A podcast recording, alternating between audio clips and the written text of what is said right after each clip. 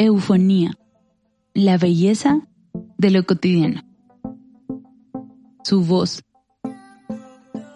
Un susurro tuyo y todo se iluminó. Desde ese momento separaste la luz de la oscuridad y mandaste que nunca podrían convivir juntas. Para él un poco de aliento y una llovizna que cayó tan fuerte que se formó el mar. Con su sonido contaba del agua viva que siempre encontraríamos en ti. Lanzó una gota de color y el cielo comenzó a aparecer. E hiciste el naranja de los amaneceres, que nos contarían sobre tu misericordia, que empieza nuevamente cada mañana. También semillas, que eran sembradas en tierra, para que a través de verdes árboles dieran fruto narrando una parábola que nos contarías directamente de tus labios muchos años después. La luna y las estrellas formaste, con una canción que de tu boca cantaba sobre lo alto de tu amor, y que en plena oscuridad lo que más se mira es aquello que brilla. El sol, imposible de ver directamente, pero fácil de sentir el calor.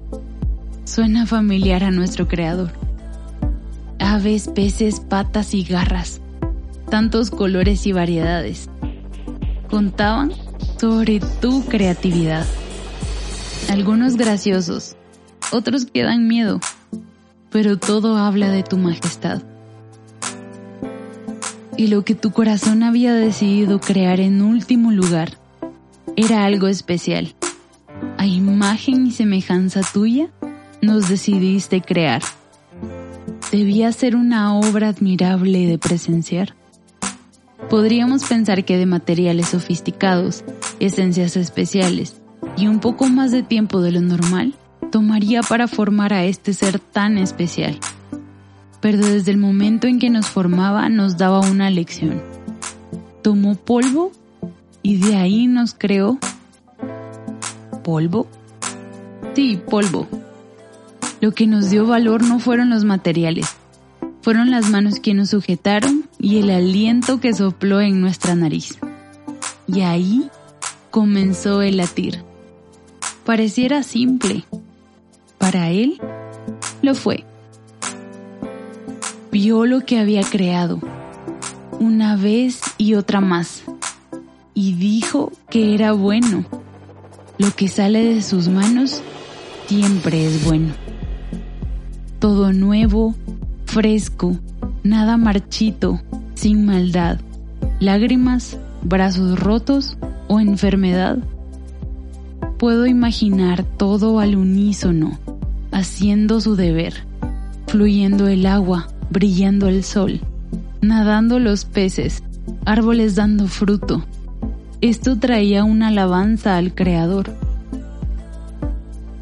¿Cómo ver nuestro alrededor y creer que vino de una explosión.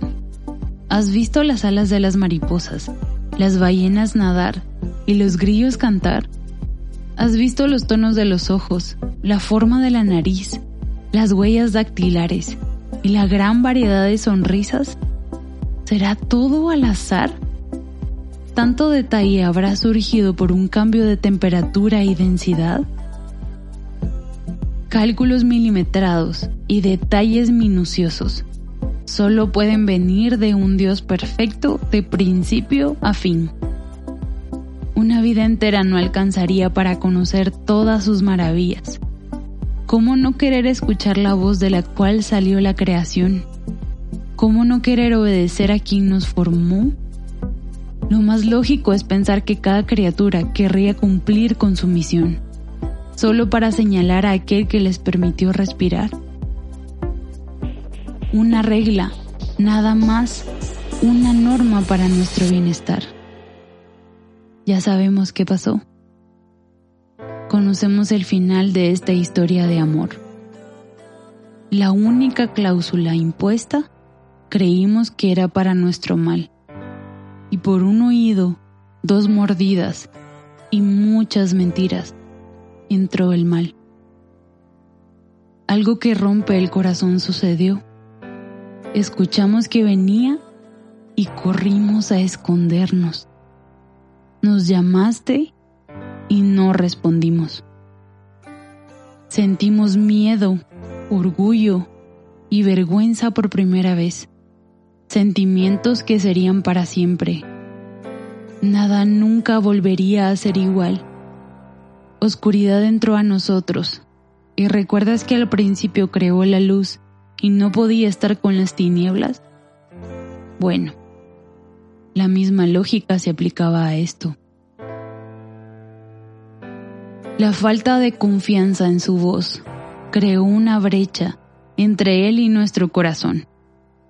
Frío sentimos por primera vez. El sol se apagó en nuestro corazón y dejó de calentar. Y el primer sacrificio sucedió. Pieles pusiste sobre nosotros como sustituto a tu calor. Y así como el amanecer, nos mostraste misericordia por primera vez. Y vendría una gran lista aplicada cada mañana. Inmediatamente, la segunda, la promesa. Un Salvador nacería de una mujer y sería herido para recuperar lo que con nuestras manos habíamos roto. Su creación llora por él el sonido de los árboles en un bosque, el rugido de un león, las olas del mar y los pájaros cantar. Toda esa diversidad de voces que no pueden dejar de alabar. Nosotros sabemos el desenlace de esta historia, que no es nuestra, que empezó cuando Él vio que todo era bueno y quería llamarnos buenos otra vez pero por nuestras decisiones no podía hacerlo, ni estar cerca como una vez lo fue. Cristo vino y fue visto malo para que nosotros una vez más pudiéramos unirnos al cantar de la creación. Ahora nuestro Creador nos mira y palabras de agrado salen de su boca, no porque seamos buenos, sino porque cuando el sol verdadero nos mira, mira a su hijo que cumplió con todo lo que le dijo. Un día la creación completa será restaurada. Nada malo pasará, no habrán sacrificios, no existirá el calentamiento global, ni la fruta podrida. Todo será como siempre debió ser. Habitaremos con Él otra vez, cantaremos de su nombre, y Él nos llamará hijos y esa será la mejor canción que podremos escuchar. Antes que los montes fueran engendrados y naciera la tierra y el mundo, desde la eternidad y hasta la eternidad, tú eres Dios.